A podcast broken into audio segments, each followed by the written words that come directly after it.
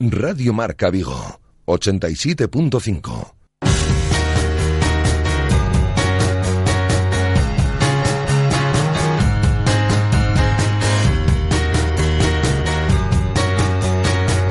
Intermedio Vigo. Rafa Valero.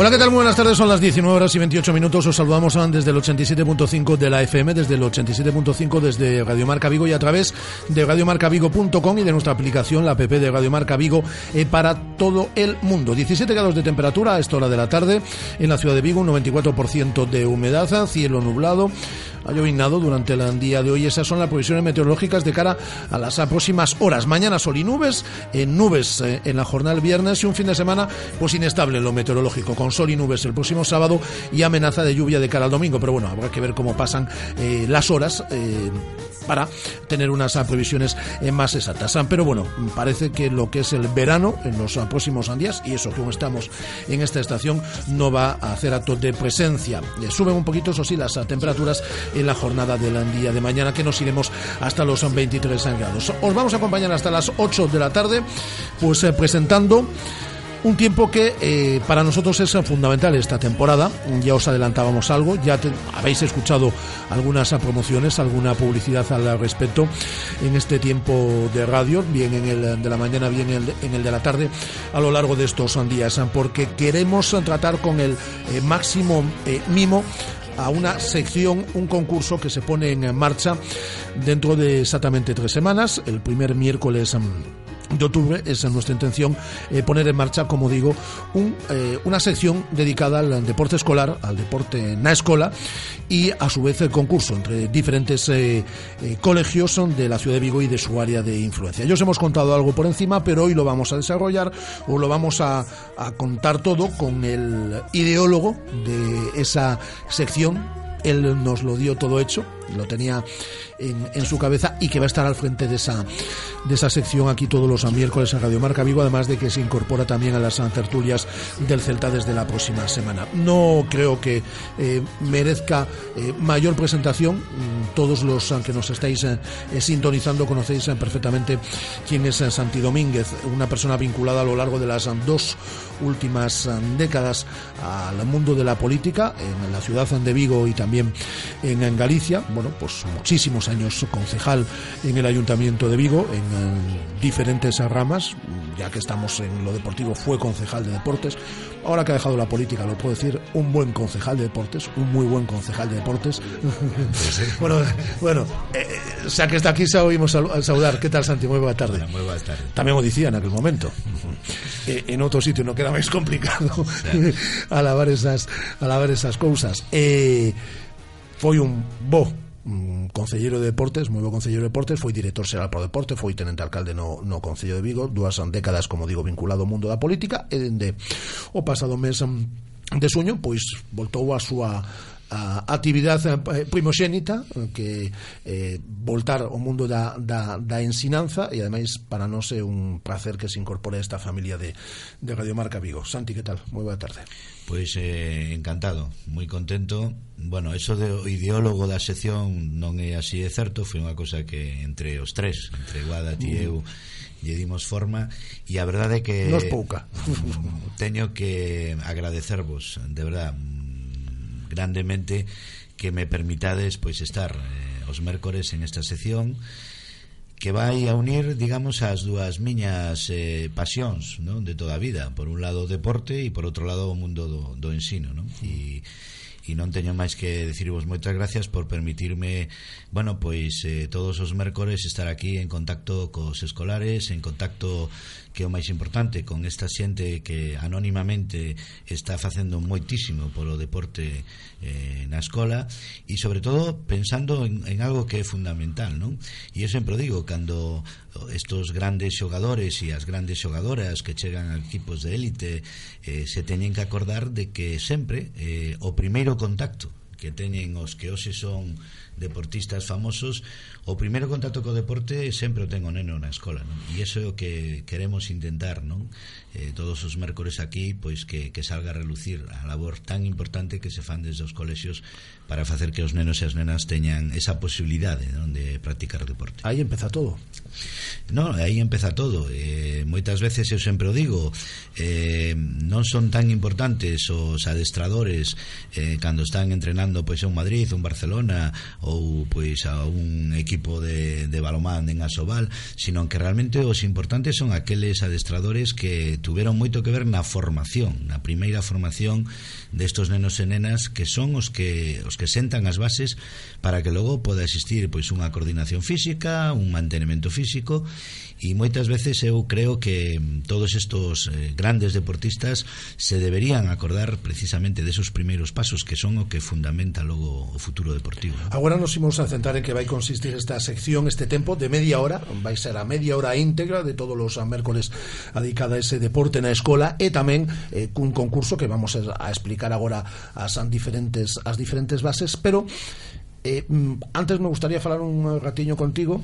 Que tal esa, esa vida sen ter o, o foco mediático eh, perseguindo como sucedeu ao longo das dúas últimas décadas. Bueno, unha vida un poquinho máis, máis tranquila, máis, tranquila, máis sosegada e tamén ilusionante, non? É dicir, despois de tantos anos fora do ensino, pois a verdade é que afronto esta, esta etapa eh, en dúas vertientes. Primeiro, a responsabilidade, a responsabilidade que dá sempre estar en frente non? De, dunha clase de alumnos e alumnas co papel que tes de, de educar, non? de educar eh, sobre todo en valores, non? e aparte de, do que son os contidos, non? pero educar en valores esa é unha gran responsabilidade e por outra parte tamén ilusionado porque, bueno, volvemos, digamos, aos orígenes donde, donde empecéi ilusionado por intentar non eh, transmitir precisamente a estos alumnos e alumnas pois o que creo que, que hai que transmitir non En que cambia a ensinanza en 20 anos? Pois cambiou moitísimo Unha barbaridade Cambiou no? moitísimo Estos primeiros días me estou dando conta de que claro, cando eu marchei eh, cando deixei o cole pois pasaron tres novas leis de educación e cada unha pois intentando cambiar o que o que facía anterior, o que facía anterior que que o gran erro educativamente en este país ese o gran erro que a ver cando de unha vez hai un consenso e podemos digamos establecer eh, unha continuidade, non? e ao final te das conta de que, bueno, pois de que os gobernos cambian, pero que o fondo, o fondo realmente sigue sendo o mesmo, non? porque por moitas leis que haxan eh, te das conta de que o papel fundamental está no mundo do profesorado, no mundo das familias, no mundo da comunidade educativa e a verdade é que se preocupan moito máis por cambiar leyes ou por cambiar nomes que atender realmente as necesidades desa comunidade educativa. Pero bueno, con eso hai que hai que traballar e, e loitar e os nenos tamén cambiaron, evidentemente. No, no, ¿no? Sí, os, de, os de fai 20 anos son moi distintos sí. os de agora, non? Empezas o curso de mesa a, a vindeira semana. Sí, mañán xa chegan chegan os alumnos e alumnas de primaria e o día 15 chegan os alumnos e alumnas de secundaria. Os teus. eh, votas de menos a política? De momento non. De momento teño que dicir que non, porque tampouco me deu moi, moito tempo a pensar na política. Chegou verán, claro. Me tuve que incorporar ao cole e agora estou, lóxicamente, metido pues, en todo este conglomerado de cousas, programar, programación xerais, programación de aula, empezar a coñecer non a realidade dos alumnos e alumnas e non tuve moito tempo a pensar en política creo que mm, afortunadamente o mundo do ensino ten moito que ver co mundo da política cando vives as dúas cousas dende a vocación de servir os demais non? En política che dá a oportunidade de facer cousas por, por a tua cidade por os veciños e veciñas pero o ensino tamén che dá a oportunidade de facer moitas cousas eh, por esos nenos non? E é, eh, eu sempre digo é absolutamente eh, ilusionante saber que mm, de ti tamén vai a depender eh, como esos nenos se van configurando a súa súa personalidade e como os podes ir educando en valores eso é un reto increíble non? Non voltarás á política?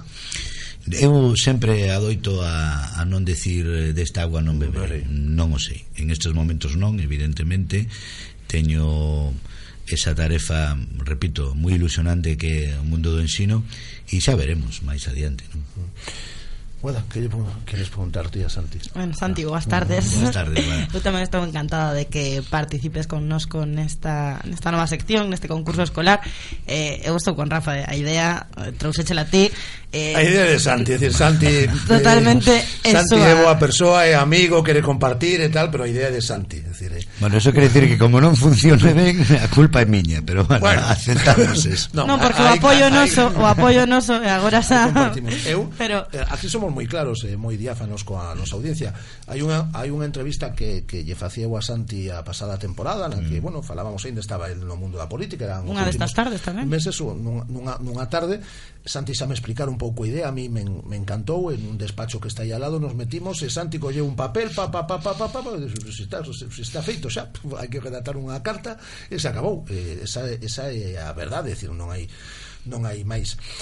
Eh, eh, vai ser algo que, na miña opinión, vai dar moito a cidade eh, nesta, nesta tempada, neste ano Esperemos que sí. A ver, eh, hai unha cosa moi importante e non é para seguir devolvendo a pelota, non? Vulgarmente, como vulgarmente se di, un pode ter ideas, pero tamén é importante que a xente que levades, que dirixides este programa, acepte esas ideas e teña vontade de levarlas adiante. Eso tamén é moi importante. Pois pues a mí a idea me parece moi Que cando é boa.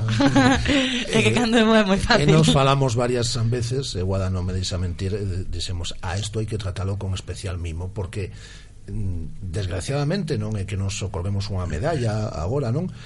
pero non existe eh, esta preocupación polo deporte escolar e nós non ativemos eh, o, e non existía, o, o longo de todo o ano pasado polo deporte escolar e voltamos ao mesmo aí empeza todo na formación dos No, pero hai unha, unha cosa moi importante, Rafa. Si a min me, si me animei realmente a expo, expoñervos esta idea É porque tamén eh, eu son ouvinte de Radio Marca E sigo a vosa trayectoria Non só no deporte escolar que ahora vai a ter un oco Sino que é moi importante eh, decir que Radio Marca eh, está eh, seguindo eh, facetas do mundo do deporte Dos mundos deportistas que non se escoitan en absolutamente ninguna outra radio eh, convencional eh, cando pois Kigan ten a sección de solidaridade eu non escoitei ningunha radio convencional que teña esa, as entrevistas de Noelia con personaxes que son moi importantes por o seu traballo, por o que están facendo detrás. Aquí se tratan deportes eh, pois dende o rugby dende eh, o badminton dende o squash. É dicir, e iso é a min o que me animou a decir, bueno, pois oye, mm, quero eh, si me aceptades participar con vos bueno, porque claro. o labor o labor que o labor que está facendo Radio Marca a nivel local é moi importante, é dicir, é darlle voz realmente a deportes e a deportistas que senón non o terían. E en este caso, pois eu creo que vale a pena intentar entre todos darlle voz precisamente aos nenos e as nenas que fan deporte, os seus profes, creo que é moi importante porque esa voz eh, non, non a teñen ningún outro. Eu creo que podemos ubicar un pouquiño a xente eh, en canto a idades e demais por se alguén está escoitando sí, está... bueno, O primeiro, se si lle parece Andrés, podemos escoitar para que escoite tamén en Santi temos xa unha cuña preparada que está escoitando ao longo de todos esantes días que a nosa promoción do que vai eh, ser este concurso escolar pero isto é unha promo que agora imos a desenrolar xa con Santi eh, en que vai consistir este concurso pero esta é a promoción que estades escoitando estes días así que xa yo podes decir o compañeiro de clase o pai, o, o tutor e demais. ¿Estudias sexto de primaria? ¿Quieres participar con tu clase en nuestro concurso? Habla con tu tutor y anótate en www.radiomarcavigo.com. Participad y os podéis llevar diferentes premios. Isto é unha promo.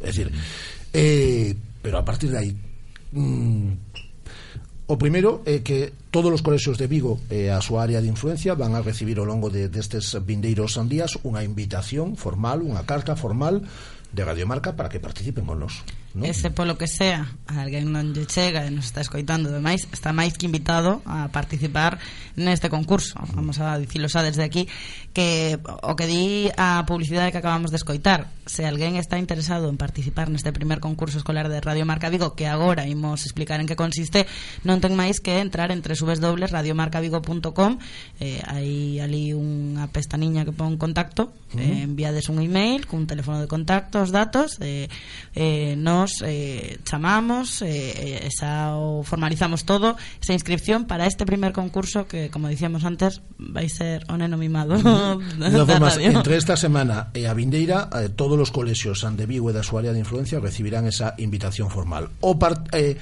a partir de recibir esa información de esa, esa carta o que ten que facer é anotarse simplemente. E despois, cando sepamos os colexios que se inscriben, que esperemos que se sean un montón, porque non lo oímos pasar aquí moi ben, mm, todas as tardes dos San Mércores, que imos facer esas tardes a partir, a partir de outubro, Santi? Bueno, vai haber, eh, digamos, como dúas partes, non? En esa sección.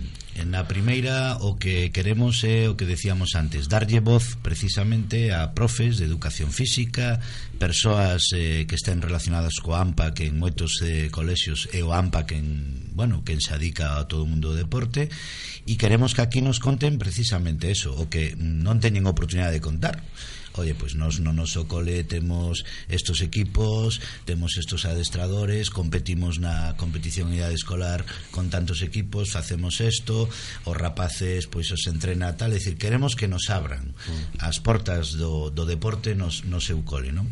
e queremos ademais facelo porque creo que é unha maneira tamén de que todos esos rapaces e rapazas que van a escoitar, non o dubidamos mm. ese programa pois tamén se sintan protagonistas, toda a comunidade educativa dese cole se sinta protagonista en un momento determinado. E despois hai a outra sección, a sección competitiva donde teremos eh, cada semana un colexio donde lle faremos eh, 15 preguntas relacionadas co mundo da actualidade deportiva e isto é moi importante uh -huh. terán máis posibilidades aqueles coles, aquelas clases, aqueles pais de alumnos e tal que escoiten Radio Marca, porque é moi importante decilo. Todas as preguntas que vamos a facer en esa parte de concurso serán preguntas que salgan de informacións, de noticias que se den en Radio Marca. Polo tanto, o que queremos é, como ben decía Guada ao principio, que isto sea un traballo mm, de colaboración dicir, pois que se repartan. Oye, hai que escoitar radiomarca, pois os pais as nais, os rapaces que vayan apuntando certas informacións para que logo, cando lles toque vir, teñan preparado os, os rapaces que os van a representar, efectivamente. Bueno, pois son eh, eh, son informacións que o millor as poden saber sen escoitar Radio Marca, pero se escoitan Radio Marca, seguro que acertan esas esas preguntas porque eh, non son nosos programas da mañá, no programa de 1 a 2 e media, no, nos programas da tarde de 7 e media a 8 están as respostas a todas as preguntas que se as 15 preguntas. incluso mm, para axudalos un pouco podemos dar algunha pista. Sí. Pois cando Rafa e Guada estén falando dun tema, pois poden decir cuidado que sí. pode cuidado ser concurso escolar, esto, que esto pode faremos sí. bueno, algunha ah, pista sí, sí, home, sí. para axudar tamén sí, eh. sí, sí, sí. O faremos, o faremos. E logo hai outra parte que esas tres personas, tres alumnos ou alumnas que veñan a representar o colexio que para mí me parece unha parte moi bonita, non? Que os eh, rapaces van a poder ter a oportunidade de facernos en directo un eh, programa, é dicir, unha presentación informativa. Van a ser locutores donde durante tres minutos nos van a poder eh, mm, informar Dicir, van a facer, van a facer eles de, de, de Rafa e de Guada e van a decir as noticias que eles prepararon. Isto tamén é algo moi importante, poden facelo en castelán, poden facelo sí, sí. en galego, como o colexo, como os nenos decidan, eh, é algo que tamén Poden facelo tamén en inglés, pero agradeceríamos que fose en galego ou en castelán. O agradecemos, pero se si queren facelo en inglés, Santi é profesor de inglés tamén, é dicir, se si o queren facer. Non hai ningún problema. nos vai traducindo o Santi eh, preferentemente en galego ou en castelán. Pero poden facer no, no... e logo hai que, hai que decir non que son 15 preguntas cada pregunta un punto teñen 15 puntos. Logo terán que facer ese informativo e ahora sí que explicades vos como se vai a valorar ese informativo porque eu, ese programa que os rapaces fan en esos tres minutos porque creo que é moi importante e aí está involucrar non a toda a toda a comunidade educativa. Eh, explicaremos exactamente eh, eh, como vai funcionar o, o día do primeiro programa que será eh, esperemos o primeiro mércores de outubro pero eh, habilitaremos na nosa web un espacio para este concurso escolar de forma que votando o o, a intervención dese, dese colexio eh, cada eh, que quedamos cada 100 era, ¿no? Cada, cada 100, cada 100. estará o, o, o podcast na web, poderedes escoitar ese informativo que fixeron os nenos e, e votar por el. Cada 100 me gusta, digamos, e un punto máis. É dicir, que se, se mobiliza ese, ese colexio cos pais, cos profesores, eh, cos, cos avós, coas avoas, cos veciños, coas veciñas, se mobilizades ese colexio, por exemplo, ve un colexio, nesas, eh, eh, na parte do concurso suma 12 puntos das 15 preguntas, e resulta que a súa intervención ten 800 eh, me gusta, pois ten 8 puntos máis. Entón ese colexio pasa a ter 20 puntos. Eh, nos vamos colocando a clasificación de todos os eh, colexios. Haberá na página web tamén unha clasificación. E despois será... iremos, pero eso xa conforme vaya pasando tamén en todas as cousas, porque temos que coñecer o número de colexios que se van a inscribir, pois iremos a pasando rondas ata entrar nunha rondas a final, non, Santi? Sí, de Os colexios que se inscriban pasarán esa primeira fase onde individualmente cada colexio ven, se lle vai asinar unha puntuación e logo, dependendo, como ben decías, do número de colexios que participen,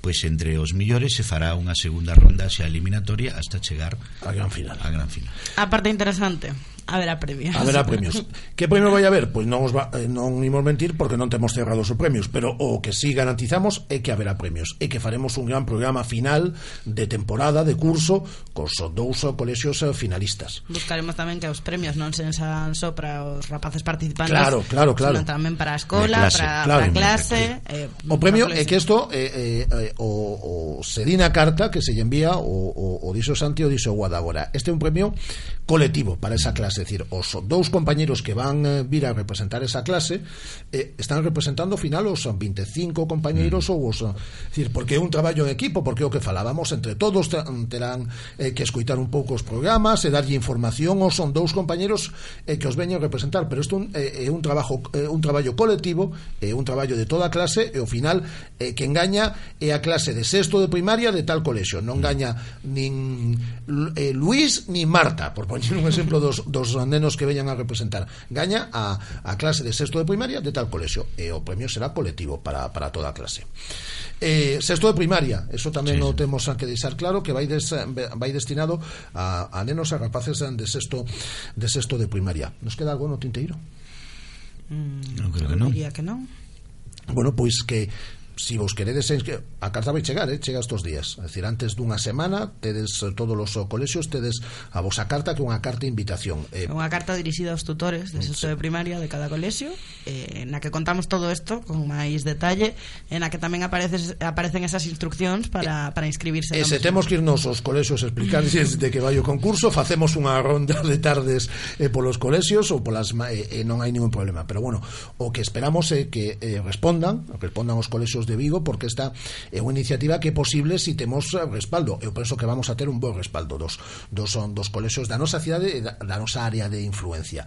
Eh, outra cousa que tamén temos que, eh, que adiantar non, eh, non vamos a convocar o colexio que participe ata un día antes bueno, pues para que todos os colexios vayades estado, estando pendentes en, entón, un día antes pois o concurso eh, e, a, e a presencia no programa é o mércores, bueno, pois nos os martes os avisaremos os martes pola mañá os martes ao mediodía para que podades asendar eh, todo o demais mañá ven tal colexio Bolo diremos con 24, 30 horas de antelación. No mediodía do martes anunciaremos que colexio ven a participar o, o, o mércoles. Así está. Chamaremos o colexio para estar seguros de que a mensaxe chegue, eh, xa que preparen Obviamente, todo. non diremos na radio que mañá menta al colexio. E resulta que ese día non nos escotou ninguén. Home, alguén escoita, pero ese día nos, eh, e vimos aquí o mércoles antigua de eu e non, non temos colexio. Non, eh, utilizaremos obviamente outros eh, cauces.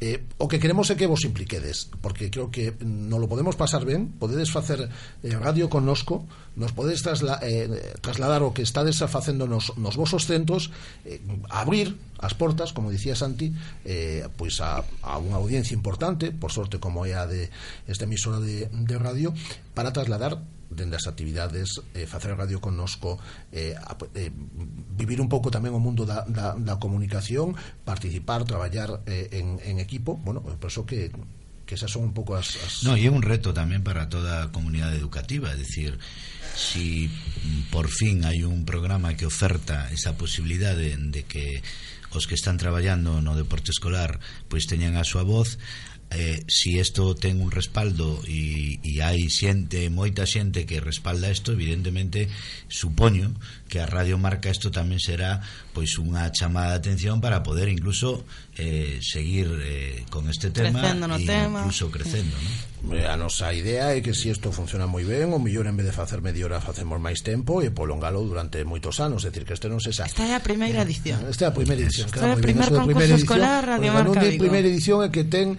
eh, vocación de que dure durante bastantes anos. Pois está ben efectivamente primeira edición do concurso escolar de Radio Marca Vigo e eh, imos a escoitar algún consello e agora imos a falar con Santi da outra faceta que vai desempeñar tamén en este medio de comunicación. A partir da vindeira semana. Radio Marca, la radio que hace afición. Hola, soy Yago Aspas y yo escucho Radio Marca Vigo. Hola, soy Johnny y yo escucho Radio Marca Vigo.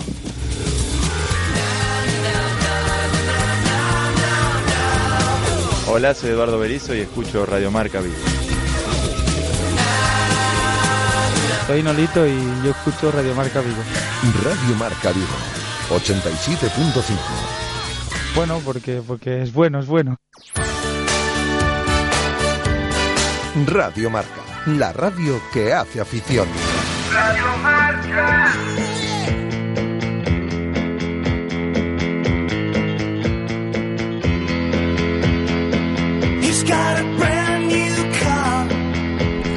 Seis minutos para chegar ás oito da tarde. A esa hora entramos en tempo de marcador Na sintonía de Radio Marca. E Santi, ademais de estar ao frente desta eh, sección Concurso de deporte escolar todas as tardes dos mércores. De sete media oito nos vai acompañar En tempo de tertulia De tertulia do Celta. Eh, Inicialmente Santi vai estar cada dos xoves con, con nos En tempo de, de tertulia Porque Santi é moi celtista. Santi é abonado Celta dende cando? Pois pues, eh, desde que tiña seis anos. Seis, sete, pues non me acordo moito pero bueno, Uns cantos, é moi xoven, Santi, pero uns cantos pero uns cantos. uns cantos, que sensacións tes este ano? Bueno, eu a verdade é que vexo o equipo moi sólido de momento, mm, un equipo equilibrado, creo que O importante temos unha defensa xa con moita experiencia moi conxuntada de outros anos. Temos un centro de campo donde eu creo que Augusto está, bueno, eu creo que está facendo un papel o que facía Crondelli, creo que está e o pode facer moi ben creo que o fichaxe de Guas polo momento mm, creo que foi foi un acerto E logo arriba creo que temos un tridente, non? Por chamalo como lle chaman do Barça, non? Creo que creo que temos un tridente moi bo e con un recambio como é Guidetti que a min personalmente as veces que que o vin xogar, pois me gusta, un xogador que entonces eh, eu creo que de momento moi ben os dous partidos que xogamos bueno, de Levante foi así un pouco máis regular pero co Rayo ta, tamén é certo que tuvemos eh, sorte non?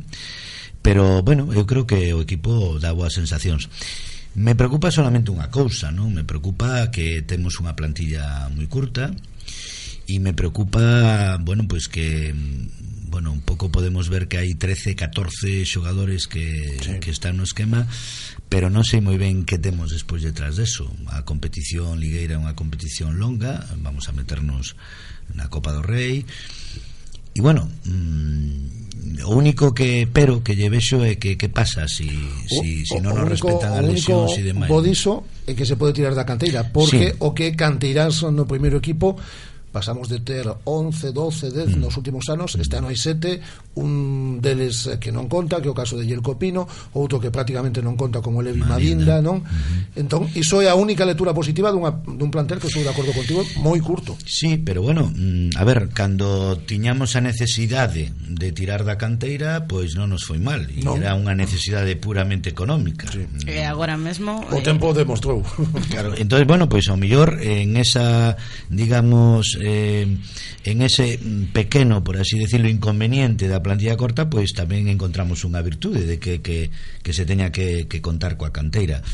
Home, eu creo que que os dirixentes do Celta tiñan que telo claro, dicir, evidentemente temos que facer un equipo competitivo, pero cando se apostou pola cantera non nos foi absolutamente nada mal, non só no deportivo, sino no económico. Económico. Hai que pensar que se hoxe presumimos, e eu como celtista presumo de ter un equipo eh, saneado e ter un equipo que non lle ten que envidiar economicamente eh, a ningún dos, dos noso, do noso mismo nivel tamén eh, foi gracias a que sacamos moitos cartos precisamente da canteira Pois a Guaspas 9 millóns e medio fai dous anos agora houbo que pagar casi gato pero bueno, 5 e algo xa gañaches os 10 millóns de Santimina solo en sí, dous sí. anos de canteiráns 15 millóns sí, sí. Eh, como ves o tema da canteira agora mesmo na Celta? A ver, a min hai algo que, mm, que non acabo de, de, de entender, non? E pero bueno, eu son un simple aficionado, non? Como aficionado, eu non entendo que se estén fichando xogadores, por exemplo, para o Celta con 19, 20, 21 anos, que me parece moi ben, con unha aposta de futuro, pero sin embargo logo para o filial se esté fichando xente de 23, 24 anos e non daqui, sino xente de fora. A ver, eso mm, a min mm, me chirría, decir, para min é un contrasentido, non? Porque a ver, eh, un rapaz de 23, 24 anos eh, non o vexo eu como un futuro con proxección entonces digo eu, non sería moito millor tirar pois dos juvenís e de foguear estos juvenís que non traer estos xogadores e logo claro, estamos xogando estamos fichando xogadores que vamos a ver que demostran, pero o caso de Bondonga o caso deste novo fichaje de Dracic, de, Dracic. Mm, de momento non se lles veu nada non? Mm. E entonces, pero si sí están ocupando dous sitios que podían estar ocupando pois eh, dous canteráns. Bueno, mm, eh, como di eso, maestros ten eh, que, que deberán saber máis, polo menos que eu, pero mm, como aficionado non, non entendo moito isto, non? Eh, como nos queda menos dun minuto, eh, estás tranquilo xa con Olito? Sí, sí, eu creo que sí, non? Hombre, Despois de escoitar as vosas informacións, creo que Nolito... Hombre, sí, a la que, non, a la que nos marearon.